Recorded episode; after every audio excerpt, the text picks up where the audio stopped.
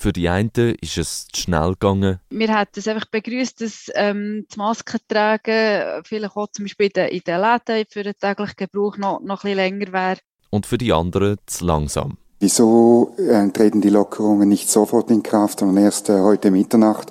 Ja, von jetzt noch neun Stunden her für uns ist nicht so lang.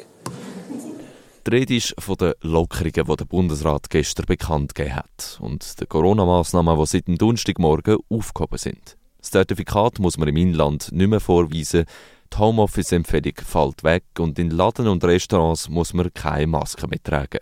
Vor allem sie gibt es zu reden, die Maskenpflicht im Innenbereich. Auf den sozialen Medien, zum Beispiel auf Twitter, wird unter dem Hashtag Ohne Maske, ohne mich über die Maskenpflicht diskutiert. Sie gilt ab heute nur noch im öffentlichen Verkehr und in Gesundheitseinrichtungen.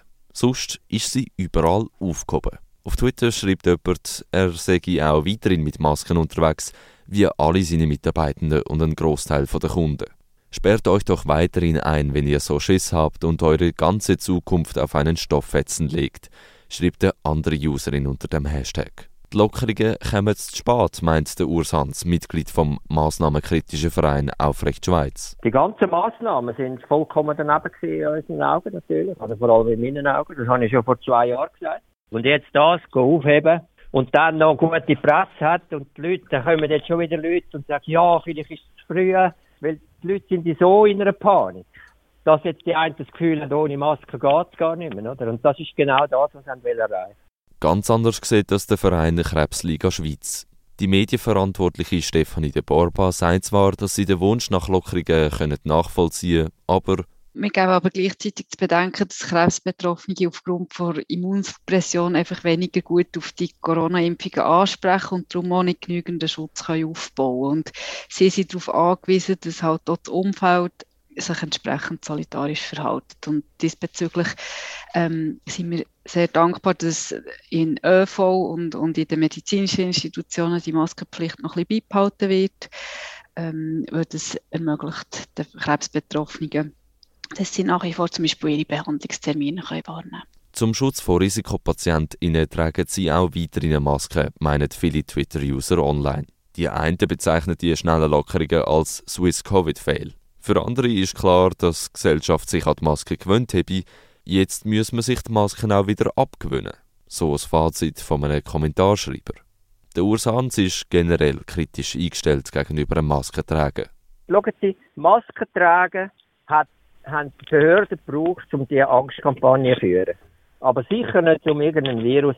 Äh, jeder Virus geht durch jede Maske durch, auch FFP2. Doch, meint Stefanie de Borba von der Krebsliga, die Maske die helfen.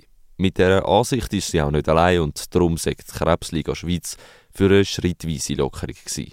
Mit der aktuellen Strategie ändert sich einiges, vor allem für Risikopatientinnen und Patienten.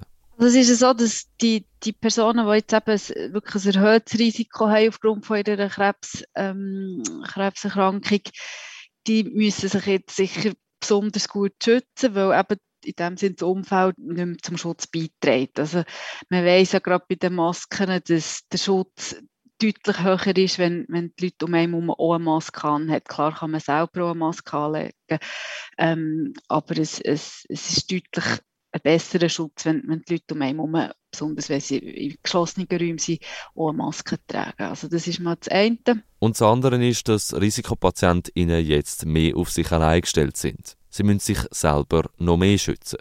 Der Ursans ist überzeugt, diese Massnahmen kommen erstens im Herbst wieder und sagen, vor allem Panik machen. Und diese Panik, davor habe ich am meisten Angst, das ist eben bleibend, oder? Gerade jetzt Leute, wo man erzählt hat, die sagen vulnerabel, oder? Die bleiben in der Angst. Jede weitere äh, Massnahme, ich meine, das, äh, im Herbst kommen die wieder, oder? Man kann die Lockerungen als Erfolg von der massnahmenkritischen Szene beschreiben. Stefanie de Borba von der Krebsliga Schweiz haltet fest.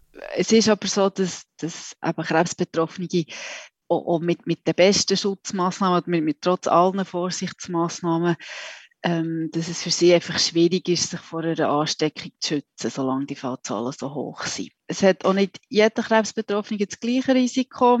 Es gibt gewisse, die, die ein höheres Risiko haben für eine, äh, für eine Infektion oder für einen schweren Verlauf. Und die Personen sind eben, auch wenn sie dreimal geimpft sind, dann, ähm, weniger gut geschützt, weil sie, weil sie einfach, weil ihr Körper aufgrund von Immunsuppression keine Antikörper oder ganz wenig Antikörper kann aufbauen kann. Gehen die Lockerungen zu weit? Sind sie richtig oder gehen sie zu wenig weit? Das ist die Frage, die die Schweiz heute bewegt hat und sicher auch in nächster Zeit beschäftigt.